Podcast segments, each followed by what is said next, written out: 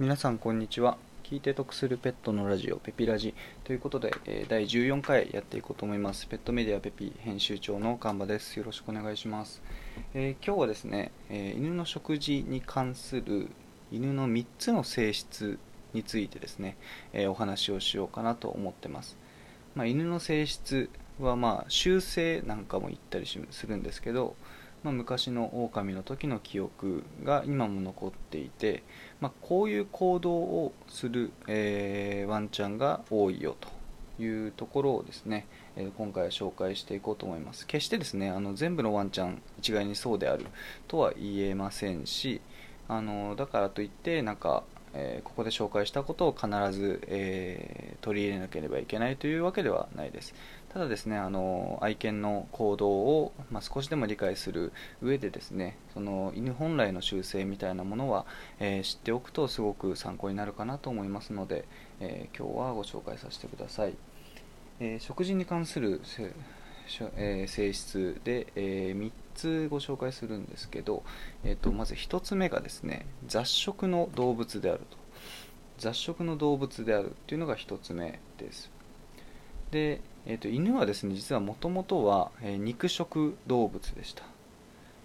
肉食動物の定義はですね肉しか食べてはいけないというわけではなくてえっ、とですね食事の中に、えー、と肉が入っていなければいけないと、えー肉がないと補えない栄養素がいくつかあるよと。そういう動物たちは肉食動物なんですけど犬はもともとま狼として、えー森に住んでいた頃はですねあの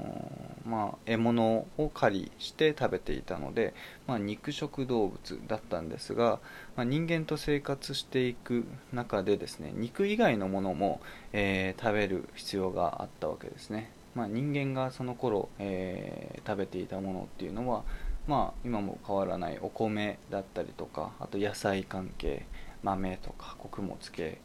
まあ、そこら辺をですね、まあ、犬も、ま、生存の過程でそういう食べ物もですね消化して、ま、栄養として吸収しなければいけないと いう状況になった時に実はその肉食動物だった犬はですね体を進化させてですね草食動物あ間違えました、えー雑食動物ですね。雑食動物へと、えー実は進化してるんですね、えー具体的に言うとですね狼の頃よりも、えー腸の長さ小腸の長さですねを、えーどんどんどんどん進化の過程で伸ばしていったと。で、えー肉に比べたら消化しにくい、えー穀物だったり、えーお米なんかも、えきちんとですね消化して栄養として吸収できるように、え腸の長さを進化させて雑食動物になったというのが、え過去として、まあ、歴史としてあるというふうに言われてます。なので犬は、えー雑食動物雑食の動物であるっていうのが1つ目の性質ですね、えー、とちなみに人間も雑食の動物です。はい。肉肉を必ず食べなきゃいけないとかそういう決まりは特にないので雑食何でも食べれますよと。はい。で2つ目の性質なんですけど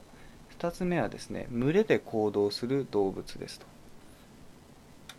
群れで、え行動しますよと。でこれもですね人間一緒なんですね。その人間社会というものを作って、え行動するんですけど犬もですね全く同じでそのまあ狼の時に、えーどうやって行動してたかというとよくですねあの一匹狼とか、えーなんかそういうイメージでですね狼は単独行動だっ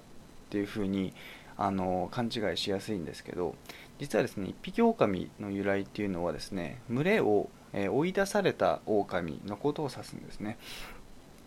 なので本来狼というのはですね集団で行動する生き物です。で、えーどういう獲物を狙うかというとですね自分より体の大きい獲物を狙って、え捕食します。なのでですねどんな獲物だったんですかね。牛とか馬とか、えー鹿とか自分よりも体の大きい獲物を群れで、えー仕留めて群れで、まあ、ご飯を分け分け与えると分け合うという、えー性質があります。でここら辺もですね、あのー人間とすごく相性がいいっていうのは、まあ、ここら辺もそうでもともとですねやっぱり犬っていうのはその集団の中で生活するっていうところに習性を持ってますのでそういう意味では人間社会で生活するっていうのもすごく相性がいい動物だったりするんですね。実はこれ別の回で比較をしようかなと思ってたんですけど猫になるとですね猫は実は全く違うあの単独で行動する生き物なんですね。歴史を見ると。なので、まあ、犬猫と一概にペットと言われやすいですけども全くその習性は違いますよと。なので、まあ、習性が違うということは、まあ、一緒にいることを好みやすい動物なのかそれともま単独でいる時間も大切な動物なのかとそういったところもですね ペットの特徴に、まあ、すごく反映されていることも多いのでここら辺はですねまた回を改めて犬と猫の性質の違いみたいな回を取ろうかなと思ってます。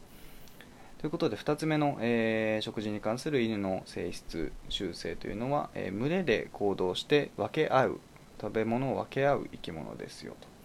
ことですね。で3つ目の習性なんですけどえっ、ー、とこれは人間と違う習性で一気食いをする習性があります、えー、出されたものは基本全部平らげるということとあとですね、えー、1日に何度も食事をするというよりかは一一度で1日の食事をなんか終わらせるというか賄うみたいな、えー、習性があります。これはですね間欠捕食っていうふうに言うんですけど、えー、これもなぜかというとですねやっぱりそのもともと狼だった頃の歴史っていうのが関係してるかなと思っていてあのー、まあ狩りで獲物を取るわけなのでしかも集団で行動してますよね。なので、えーと、毎日ですね人間みたいに1日3食、えー、集団の狼全員がですね、あのー、満足する量の、え、肉を取れてたかというとそこは少し疑問が残るんですよね。やっぱり狩りなので、まあ、生き物の世界はそんなに甘くないということで、えー、そんなにですね満足に食事が取れていた日っていうのは逆に少ないのではないかと。となるとですね、えーと、ちょっともうお腹いっぱいだからここら辺でやめておこうっていうことまあもちろんするんですけどそういうこともするんですけどっていうよりかはですね食べれる時に食べておこうという、え、性質がすごく色濃く残っているのかなと思いますなのでですねこの、まあ、一度に一気食いをする性質っていうところで犬の食事の回数なんかを、えーと、ご存知の方はいらっしゃると思うんですけど、えーとですね、人間の感覚とはちょっと違ってですね1日1食ないしは、えーと、2食に分けるっていうのがすごくちょうどいい感覚になります。3食はちょっと多いんじゃないかなというふうに思ってますね。というふうに考えられ思って私も思ってますし、まあ、考えられる、えー、専門家の方も多いです。まあ、それが、えー、すごく自然な行動ですということです、ね、ただまあ一度に上げすぎてしまうとですね結構体調に、えー、異変をきたしたりしてしまうこともあるので上げすぎにはご注意ください。はいそんなところでですね今回は、えー、犬の食事に関する3つの、え習性に関して、えご説明をしました。えもう一度、え繰り返しますと1つ目の習性が雑食の動物である。えー、何でも食べると。で2つ目の習性がですね、えー、群れで行動して食べ物を分け合う動物である。で3つ目の習性が、えー、一度に一気食いをする動物であると。ここら辺を加味してですね、えーと、犬にストレスがかからない愛犬にストレスがかからない食事のあげ方なんかも、えー、できたりしますのでぜひですね、えーと、日々のペットライフの参考にしていただければ非常に幸いです。ということで、えー、今回は以上になります。お疲れ様でした。